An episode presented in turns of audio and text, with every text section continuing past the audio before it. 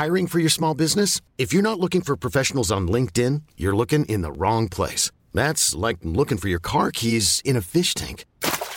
LinkedIn helps you hire professionals you can't find anywhere else, even those who aren't actively searching for a new job but might be open to the perfect role. In a given month, over 70% of LinkedIn users don't even visit other leading job sites. So start looking in the right place. With LinkedIn, you can hire professionals like a professional. Post your free job on linkedin.com slash achieve today. Hold up. What was that? Boring. No flavor. That was as bad as those leftovers you ate all week. Kiki Palmer here, and it's time to say hello to something fresh and guilt-free. Hello Fresh. Jazz up dinner with pecan-crusted chicken or garlic butter shrimp scampi. Now that's music to my mouth. Hello Fresh. Let's get this dinner party started. Discover all the delicious possibilities at hellofresh.com. Bonjour, c'est Jules Lavie pour Code Source, le podcast d'actualité du Parisien.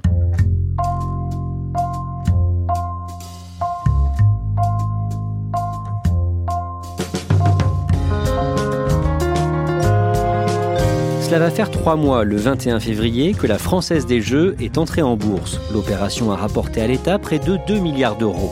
Une privatisation dénoncée par une partie de l'opposition, mais souhaitée par Emmanuel Macron avant même son élection. Pour mieux comprendre l'importance de cette entrée en bourse, Code Source a choisi de vous raconter, depuis le début, l'histoire de la FDJ, une entreprise pas comme les autres. Récit de Mathieu Pelloli et Aurélie Lebel du service économie du Parisien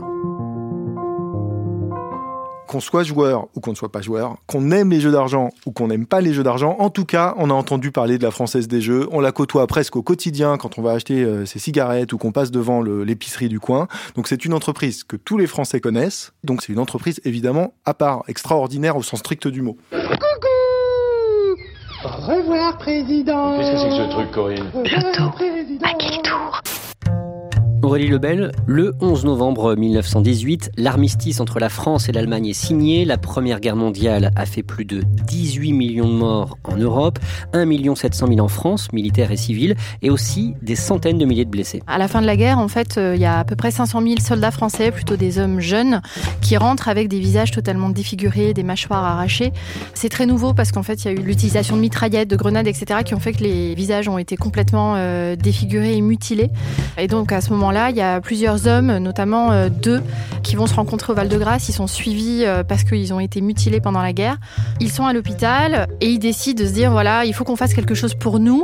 Ils vont décider de lancer une association qui s'appelle euh, donc les Gueules Cassées. Il faut rappeler qu'à l'époque, il n'y a pas de sécurité sociale. Exactement. À l'époque, euh, les gens qui rentrent mutilés de la face, comme on dit, ne seront pas pris en charge par une pension d'invalidité parce que le gouvernement considère que comme ils ont leurs bras et leurs jambes, ils peuvent travailler. Or, en fait, c'est des gens qui rentrent de la guerre et qui sont totalement en marge de la société, ils n'arrivent pas à se reconstruire. En plus, ils n'ont pas de ressources financières et donc ils se retrouvent euh, seuls. Les gueules cassées en appellent à la générosité des Français et dans l'émotion de l'après-guerre, ils parviennent à lever des fonds importants. Que font ces associations dans un premier temps? Dans les premiers temps, euh, en fait, ils achètent un château euh, en Seine-et-Marne. Ils décident de créer un lieu d'accueil pour ces euh, personnes qui ont été défigurées. C'est un lieu d'accueil qui est pas très très très loin des hôpitaux, qui permet à ces gens de se reposer entre deux opérations, de se ressourcer, de se reconstruire doucement. Mais au début des années 30, l'association des gueules cassées rencontre des difficultés. Oui, parce que euh, on arrive dans la Grande Dépression. La crise de 29 aux États-Unis euh, est passée par là. Elle a eu des conséquences aussi en Europe. Et finalement, la solidarité nationale qui s'était mise en place s'émousse petit à petit.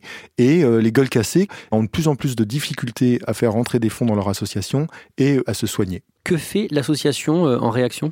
Elle lance une souscription sous forme d'une loterie qui s'appelle La Dette et dont l'objectif est de faire rentrer de l'argent dans les caisses de l'association. Et ça marche. Et oui, ça marche. Le succès est au rendez-vous, les Français se mobilisent. Aurélie Lebel, cette initiative donne des idées à l'État. Il propose euh, aux anciens combattants de se mettre avec eux et donc euh, il lance une grande souscription pour lancer une loterie euh, nationale. Alors c'est quoi cette idée? Un jeu comme une grande loterie. Ainsi, en tentant la fortune, les Français soulagent l'infortune. Le premier tirage a lieu le 7 novembre 1933 à Paris, au Trocadéro. Comment se passe cette loterie? D'abord, qu'est-ce qui a gagné? Alors le premier lot, c'est un petit avion, donc c'est assez colossal, c'est un biplan tel que ça existe euh, à l'époque. C'est un coiffeur de Tarascon qui va le remporter et euh, le succès va être au rendez-vous. Beaucoup de Français vont souscrire, vont acheter des billets.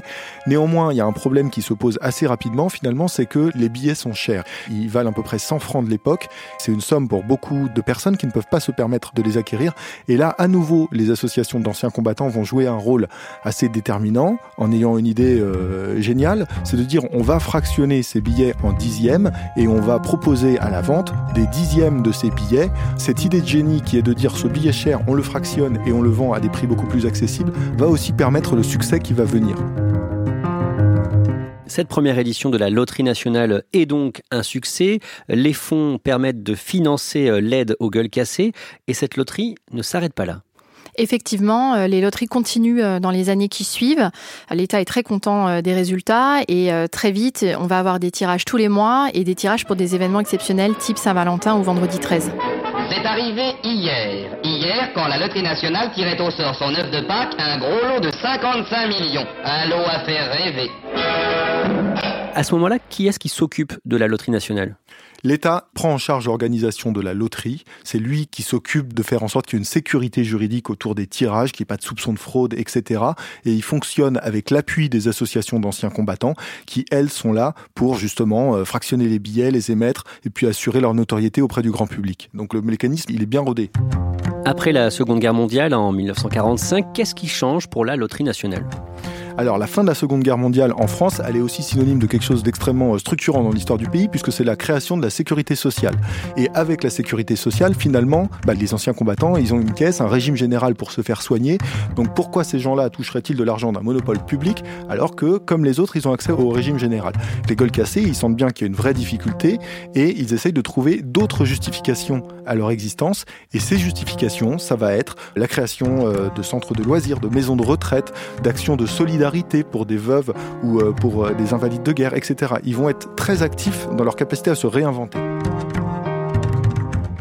Aurélie Lebel, à partir des années 50, la loterie nationale commence à rencontrer d'autres difficultés. En effet, c'est vraiment le moment où se lance euh, le tiercé, le PMU, en 1952. C'est un succès énorme.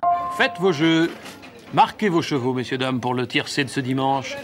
Depuis qu'il est né, en 1954, le volume des jeux a connu un essor considérable. Moi, je me demande toujours euh, ce que l'on faisait quand il n'y avait pas le tiercé le dimanche. Le tiercé euh, prend euh, toutes les parts de marché et la loterie nationale euh, commence à péricliter. Dans les années 70, la loterie va donc devoir se réinventer. Exactement, c'est le moment où vraiment les gueules cassées vont se dire bon bah là maintenant il faut trouver autre chose, il faut qu'on trouve une porte de sortie, une nouvelle solution pour se vendre. Et alors c'est très intéressant, ils vont se réunir à toutes les associations d'anciens combattants, ils vont faire le tour aux États-Unis, en Europe pour voir qu'est-ce qui se fait, qu'est-ce qui se vend bien et ils vont décider que en Allemagne, il y a un truc qui fonctionne très très bien qui s'appelle le loto et qu'ils vont super bien et ils vont décider de le ramener en France. Le 19 mai, vous jouerez au loto. Le loto, vous envoyez la publicité un peu partout à travers la France.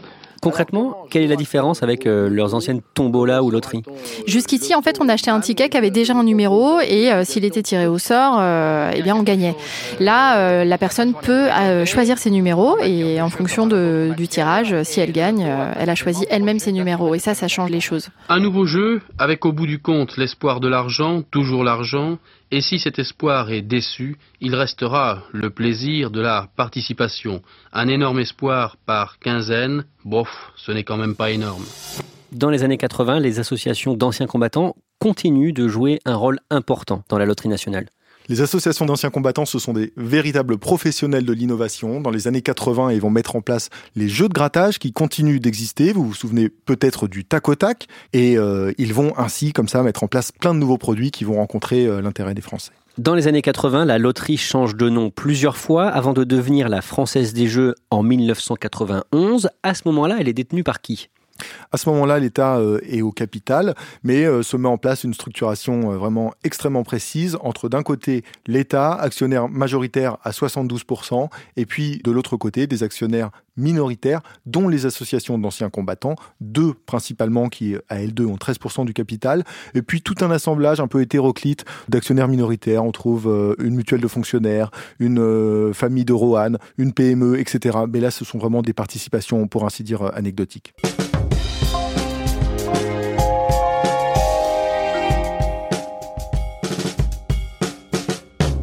En 2014, Emmanuel Macron devient ministre de l'économie sous la présidence de François Hollande et il envisage de privatiser la Française des Jeux. Voilà, c'est un souhait qu'il a euh, depuis longtemps, semble-t-il. Et lorsqu'il arrive euh, à Bercy, très vite, il parle à son cabinet et puis aux fonctionnaires de l'époque d'un projet de privatisation de la Française des Jeux, euh, corrélé avec un projet de privatisation d'ADP, Aéroport de Paris. Et alors pourquoi? Pourquoi est-ce qu'il veut faire ça? Parce qu'Emmanuel Macron, sa conviction, c'est que l'argent immobilisé au sein de la Française des Jeux n'est pas vraiment utile à l'économie française. Et lui, ce qu'il souhaite, c'est redynamiser tout ça, dépoussiérer euh, les participations de l'État. Et son énorme argument, c'est de dire, de toute façon, la Française des Jeux rapporte un peu de dividendes à l'État, mais c'est très peu par rapport aux rentrées financières qui sont liées aux taxes sur les jeux. Et ça, que la Française des Jeux soit une entreprise publique ou qu'elle soit devenue une entreprise euh, privée classique, ça ne changera rien. Les rentrées financières de l'ordre de plusieurs milliards d'euros liées aux taxes seront identiques. Donc, allons-y. Mais tout le monde n'est pas d'accord avec lui au sein du gouvernement. Non, tout le monde n'est pas d'accord, c'est le moins qu'on puisse dire. Et il y a même quelqu'un qui n'est pas du tout, du tout d'accord. C'est un des autres euh, locataires de Bercy, c'est Christian Eckert, qui est le secrétaire d'État au budget. Et lui, il voit ça d'un œil très très inquiet parce qu'il dit qu'il y a des risques de blanchiment de capitaux, d'addiction, etc. En ayant l'État actionnaire principal, on a quand même quelqu'un qui est garant d'une certaine moralité de l'entreprise. Demain, si cette entreprise tombe dans les bras d'un investisseur privé, euh, je redoute le pire en termes de pratique concrètement, que fait euh, Christian Eckert? Christian Eckert, il commence par s'opposer, par dire à Emmanuel Macron qu'il n'est pas d'accord. Euh, alors, faut imaginer le ministère des Finances. Christian Eckert, ses bureaux sont au troisième étage, ceux d'Emmanuel Macron sont au cinquième. Et à un moment, donc, on organise au huitième étage une réunion entre tous les membres de cabinet, les personnels de la haute administration concernée. Et là, on met tout sur la table et ça se passe pas très bien, puisque les deux ne tombent pas d'accord. Il va falloir un arbitrage dans le bureau de Manuel Valls à Matignon et ce sera le Premier ministre qui dira est-ce qu'on y va ou est-ce qu'on n'y va pas? Racontez-nous cette réunion. À ce moment-là, dans le bureau de Manuel Valls, on trouve Christian Eckert, Emmanuel Macron, ministre euh, de l'économie, et puis les directeurs de cabinet. Et donc le Premier ministre va dire qui il soutient et qui il ne soutient pas. Chacun déroule à nouveau ses arguments. Ça se joue sur un détail finalement parce que Christian Eckert raconte qu'à un moment Manuel Valls l'interrompt un peu brièvement en lui disant euh, dépêche-toi, on, les connaît tes arguments. Et finalement Christian Eckert à ce moment-là euh, réagit mal, ça, ça, le brusque un peu, ça le choque. Et là du coup il va dire moi si cette loi passe, je n'irai pas la soutenir à l'Assemblée nationale sous-entendant vraiment à ce moment-là qu'il démissionnerait en fait. Sans doute que l'argument porte, puisque là, Manuel Valls décide de donner raison à Christian Eckert, décide de euh, désavouer Emmanuel Macron, et donc il refuse la privatisation de la Française des Jeux. Pendant la campagne pour euh, l'élection présidentielle de 2017, le candidat Emmanuel Macron se prononce pour la création d'un fonds en faveur de l'innovation des entreprises. Oui, en effet, euh, c'est un de ses projets de campagne et en fait, l'objectif, c'est de pouvoir booster des petites pépites françaises et d'en faire des géants. Pour financer ça, il annonce déjà que peut-être ça pourrait s'appuyer sur des actions d'entreprises que l'État pourrait éventuellement céder. Donc, c'est pas dit très très clairement, mais on comprend qu'il y a peut-être des privatisations à la clé. Après son élection, le 7 mai 2017, il va lancer ce qu'on appelle la loi Pacte. C'est quoi? Alors en fait, c'est une loi qui est portée par Bercy, par Bruno Le Maire, qui est donc le ministre de l'économie. C'est une loi qui est là pour booster les entreprises. Il y a énormément de volets dans cette loi. Et donc, il y en a un en particulier qui est consacré à ce fonds pour l'innovation, auquel est rattachée la privatisation de plusieurs entreprises. Évidemment, à ce moment-là, les noms ne sont pas donnés, euh, mais on sait déjà que la Française des Jeux, Aéroport de Paris euh, sont particulièrement dans le viseur. En mai 2019, la loi Pacte est promulguée. Quelles conséquences pour la Française des Jeux? C'est le coup de sifflet du début du match, c'est le coup d'envoi de la privatisation. Et vraiment, là, dès ce moment-là, la privatisation de la Française des Jeux euh, est sur les rails? Oui, c'est-à-dire que derrière, il va y avoir un travail technique là, qui va concerner euh, tant euh, la haute administration que l'autorité des marchés financiers, etc., pour introduire d'un coup cette entreprise en bourse. Mais le dispositif législatif qui était indispensable pour le faire, ça y est, est acté. Les matins de France Culture, 7h-9h, Guillaume Erner. L'État français est en passe de céder l'un de ses bijoux de famille, la Française des Jeux. L'entrée de la FDJ à la Bourse de Paris, elle est fixée au 21 novembre, mais... À ce moment-là, beaucoup de Français s'inquiètent de cette mesure. Que disent d'abord les anciens combattants? Il y a encore des associations d'anciens combattants dans, dans, le capital de la Française des Jeux, et vous les avez rencontrés, Mathieu Pelloli. Ils sont extrêmement euh, inquiets, ils sont euh, le pied sur le frein, notamment l'amiral euh, Lacaille. C'est un personnage qu'on avait eu la chance de rencontrer. C'est l'ancien commandant du foudroyant, et donc il pilotait la, la force de dissuasion nucléaire en mer, quelqu'un d'extrêmement compétent. Et lui, sa grande inquiétude, c'était de dire on ne sait pas demain euh, qui va acheter euh, les fameuses parts dont l'État va se délester. Et euh, si on tombe sur un actionnaire pas bien intentionné, peut-être qu'on pourra avoir déjà des dividendes moins généreux qui nous nous servent à financer toutes les actions qu'on a pu énumérer tôt. Et donc il avait une expression qui était assez forte. Tous les croque-morts vont se précipiter sur la FDJ. C'est-à-dire qu'il avait l'impression que cette entreprise, si importante pour la solidarité nationale, allait tout d'un coup être convoitée par des gens mal intentionnés qui allaient la dépecer. Aurélie Lebel, dans la classe politique, il y a des opposants à gauche, mais aussi à droite. Évidemment, euh, l'opposition se précipite pour dire euh, on vend les bijoux de famille, c'est une très mauvaise décision, c'est une entreprise euh, que tout le monde aime et qui appartient à l'histoire de la France. Et là, on, on, décide de la vendre pour avoir du cash flow et c'est pas possible. La Française des Jeux lance la promotion de cette privatisation à venir et fait le tour des grandes villes de France. Vous avez assisté à l'un de ces événements. On appelle ça des, roadshows, donc auxquels participe euh, le PDG ou la PDG en l'occurrence pour euh, la FDJ, même si elle a, un prénom masculin, Stéphane Palaise. Donc Stéphane Palaise, elle était à l'étranger, elle était en train de faire un roadshow auprès des grands fonds d'investissement, des, investisseurs qui allaient vraiment mobiliser beaucoup de capital pour investir. Et puis son numéro 2, il a fait un roadshow euh, dans l'Hexagone, à Lyon, à Lille, à Strasbourg, à Paris. Et donc là, l'objectif, c'est de séduire des petits investisseurs qui vont mettre de l'argent pour entrer au capital. Et donc on se retrouve confronté à des Français qui posent des questions, certains extrêmement techniques, d'autres extrêmement euh, naïve. Moi, je me souviens d'une question qui était rigolote. C'était, euh, enfin, je pense que c'était d'ailleurs plus par provocation, mais quelqu'un qui avait demandé est-ce que les dividendes vous les verserez en, en euros ou en tickets de grattage, par exemple?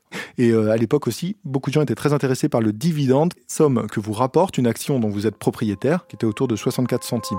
Aurélie Lebel, à la mi-octobre, une date est annoncée pour la privatisation de la Française des Jeux. Ce sera le 7 novembre. Là, que se passe-t-il dans les semaines qui suivent? Bruno Le Maire fait un peu la tournée des médias et l'objectif, c'est d'essayer de rendre cette euh, privatisation populaire. On a bien compris jusqu'ici que c'était compliqué de la rendre populaire.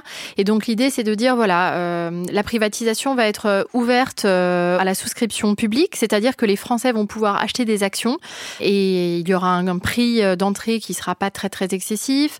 Il dessine un petit peu la manière dont tout ça va se passer. Une vraie campagne de com. Exactement.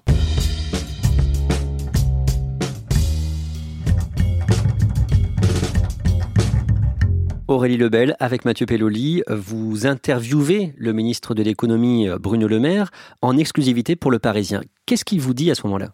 C'est assez intéressant parce qu'en fait, c'est une, euh, une interview où il redonne exactement euh, les explications pour euh, souscrire, pour les Français qui veulent acheter, les décotes, les montants, etc. Et en fait, on n'a pas le prix exact parce que ce prix doit rester secret jusqu'à l'annonce officielle de l'autorité des marchés financiers. Et donc, nous, on l'aura quelques heures avant. On publie à 20h45 et en début d'après-midi, on nous donne la fourchette exacte. À l'époque, on nous annonce que le prix de l'action sera entre 16,50 euros et 19 euros. Les actions de la Française des Jeux sont mises en vente à partir du 21 novembre 2019. À quel prix finalement? C'est la fourchette haute qui finalement est retenue, ce qui est bon signe. Hein. Ça veut dire qu'il y a eu énormément de souscripteurs. Plus de 500 000 Français sont devenus euh, petits actionnaires. Donc 19,90, euh, c'est le prix de mise sur le marché. Et assez vite, le prix va grimper. C'est-à-dire que l'action va prendre 18%, puis à la clôture 16%, ce qui est une excellente opération. Il y a, ça veut dire qu'il y a une vraie plus-value tout de suite initiale. Au total, combien l'État a gagné dans cette affaire? 2 milliards, vraie rentrée euh, financière pour les caisses publiques. Bon, rapporté au budget de la France, ça reste pas anecdotique, mais c'est pas non plus euh, une somme qui va permettre de révolutionner les politiques publiques. Mais voilà, c'est 2 milliards qui vont servir à financer euh, l'innovation et aussi à diminuer un petit peu la dette. Combien l'État a, cédé de parts? L'État s'est délesté de 52% de ses parts. Il était actionnaire majoritaire à 72%, il est désormais actionnaire minoritaire à 20%. La Française des Jeux est devenue une entreprise comme les autres aujourd'hui? Oui, cette entreprise qui avait euh, un destin exceptionnel et qui avait été un peu avant l'heure ce qu'on pourrait appeler une entreprise à mission, c'est-à-dire une entreprise avec un objet social extrêmement particulier, finalement devient une entreprise un petit peu traditionnelle et c'est tous les points d'interrogation qui pèsent sur son destin futur aujourd'hui, c'est de savoir si elle pourra rester un petit peu hors du commun ou si euh, elle va devenir euh, une de ces multinationales tout à fait classiques dont la finalité essentielle est de dégager du dividende pour les actionnaires. Aurélie Lebel, la Française des Jeux est devenue une entreprise comme les autres? Pas tout à fait en réalité, parce que finalement, les associations d'anciens combattants, elles restent au capital, elles restent à peu près à 14% du capital, donc c'est pas euh, c'est pas rien. Toutes les actions de recherche, de mécénat euh, vont se poursuivre. Et au départ, cette association en 1927, elle avait eu un statut d'utilité publique, et quelque part, la Française des Jeux aujourd'hui, elle a toujours euh, cette dimension-là. Merci à Aurélie Lebel et Mathieu Pelloli. Épisode conçu et préparé par Stéphane Geneste, production Clara Garnier-Amouroux, réalisation Alexandre Ferreira. Code Source est le podcast d'actualité du Parisien, disponible chaque soir du lundi au vendredi à 18h. Si vous aimez Code Source, n'oubliez pas de vous abonner gratuitement sur euh, votre application de podcast, comme Apple Podcast ou Podcast Addict. Vous pouvez aussi nous mettre des petites étoiles et puis n'hésitez pas à nous envoyer vos commentaires, vos suggestions, code source at leparisien.fr.